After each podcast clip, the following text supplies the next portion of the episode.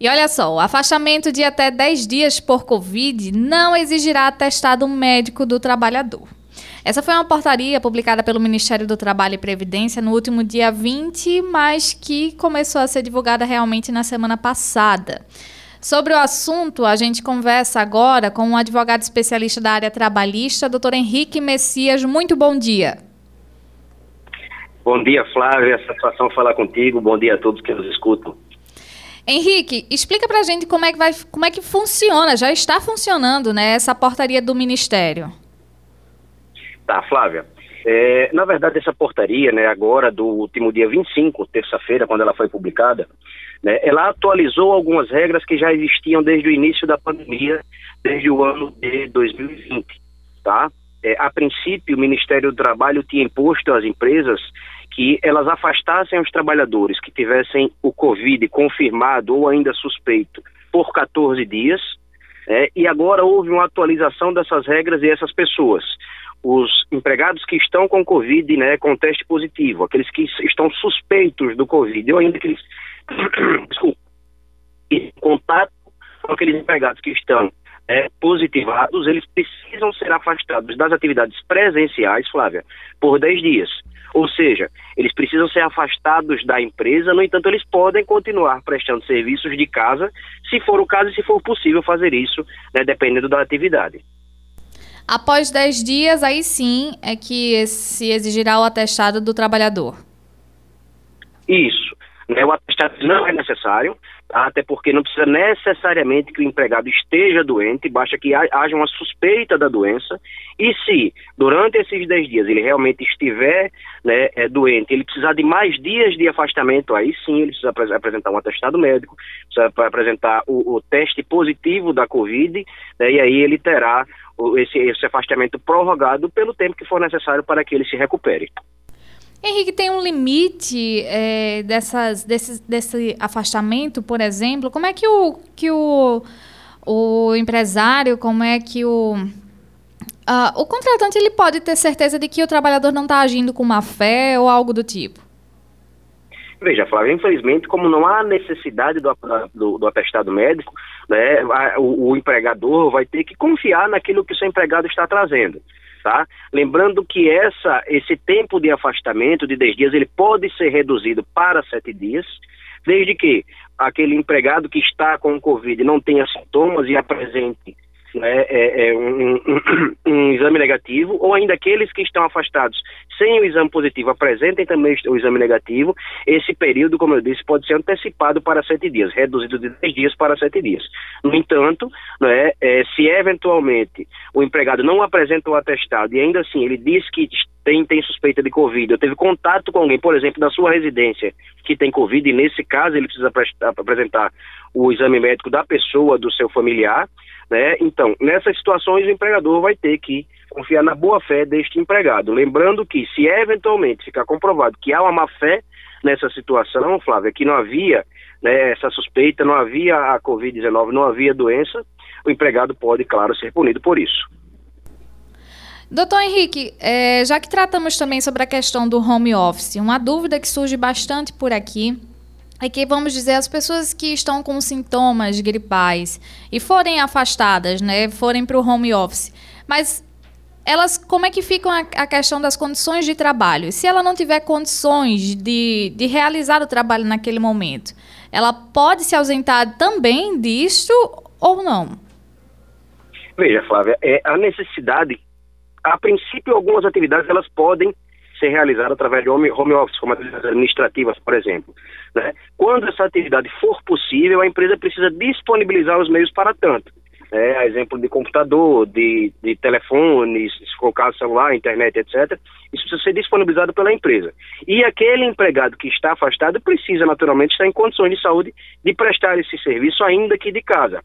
Se eventualmente aquele empregado não tem condições de prestar serviço, por exemplo, ele está efetivamente doente, né, está com dor de cabeça, está com dor pelo corpo, etc. Ele nem, não tem como trabalhar, esse trabalho não, ser realizado, não será realizado nem de casa, né, nem através de home office, nem através do teletrabalho. Ele ficará realmente né, com o contrato suspenso durante esse período, enquanto ele estiver doente, o período necessário para que ele se recupere. No período de home office, Messias, quais são as regras que vigoram por lá? Muitas vezes as pessoas se esquecem, né, que há o horário de início do expediente e do final do expediente. Às vezes há esse, esse excesso. As pessoas esquecem disso porque estão em casa, né? Então ela pode receber um pedido meu, que, que sou algum dos diretores da empresa. Acredito que ela vai fazer, ela está em casa mesmo. É assim que funciona? Sim, sim. Veja, Flávia, é, a princípio, e a gente não está tratando só dessa situação da Covid-19, tá? Mas, regra geral, a princípio, aqueles trabalhadores que trabalham de casa, né, teletrabalho, home office, etc., eles não têm controle de jornada.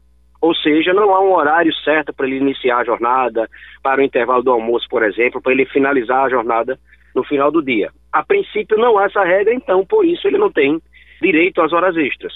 O que pode acontecer é que, eventualmente, a empresa exige que ele comece a trabalhar às 8 horas, pare meio-dia, por exemplo, volte às 14 e finalize às 18. A empresa faz, inclusive, um controle disso através de algum ponto eletrônico, através do acesso ao sistema da empresa, tá?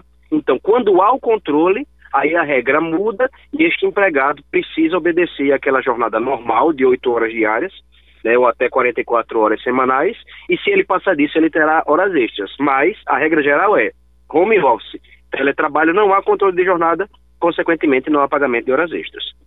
Henrique, a questão do material para quem está trabalhando em home office, ele deve ser é, é, um material que deve ser cedido pela empresa ou a empresa ela pode exigir do funcionário que ele use, por exemplo, o computador que ele tem em casa. Mas caso esse computador claro. apresente algum defeito, quem é que arca com esse prejuízo? Veja, é, quando o trabalho é acertado através de home office, né, por exemplo, a gente tem um afastamento temporário agora da Covid, não é o caso. Né, mas se eventualmente a empresa acerta com o empregado, ora, a partir de agora, você vai executar as suas atividades de casa, você vai executar as suas atividades at através de teletrabalho. Nesse caso, neste acerto feito entre a empresa e o empregado, será acertado também quem vai suportar essas despesas, sejam elas despesas de internet, de energia elétrica, por exemplo, como também o material necessário. Se houver esse acerto, a empresa pode ajustar com o empregado, por exemplo, que ele vai usar o computador dele, que ele vai usar o telefone dele, que ele vai arcar com os custos eh, de internet e de energia elétrica, mas isso precisa estar acertado através de um, um termo. Se recomenda que faça isso por escrito, inclusive. Messias, voltando pela questão desse atestado nessa portaria do Ministério Público, lembrando que isso só é válido para sintomas gripais ou vale para outras outros tipos de sintomas também? Veja, todo aquele sintoma, né, que seja leve à suspeita da COVID. Tá, Flávio? A gente tem a questão do, do, dos sintomas gripais, que são os mais comuns, mas tem aquelas, aquelas síndromes respiratórias aguda grave, né? SARG, enfim é, é uma sigla nesse sentido, tá? Todo e qualquer sintoma que é, leve à suspeita da Covid-19, aquele empregado precisa ser afastado do trabalho presencial.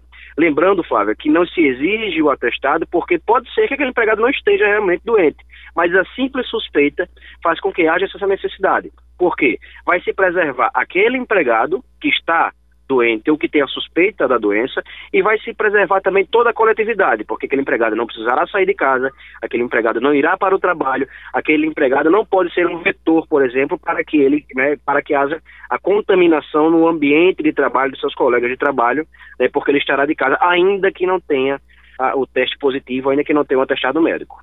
As pessoas que tiveram contato com, com outras pessoas já diagnosticadas por Covid, por exemplo, mas elas não apresentam sintomas, elas também estão inclusas nesse afastamento?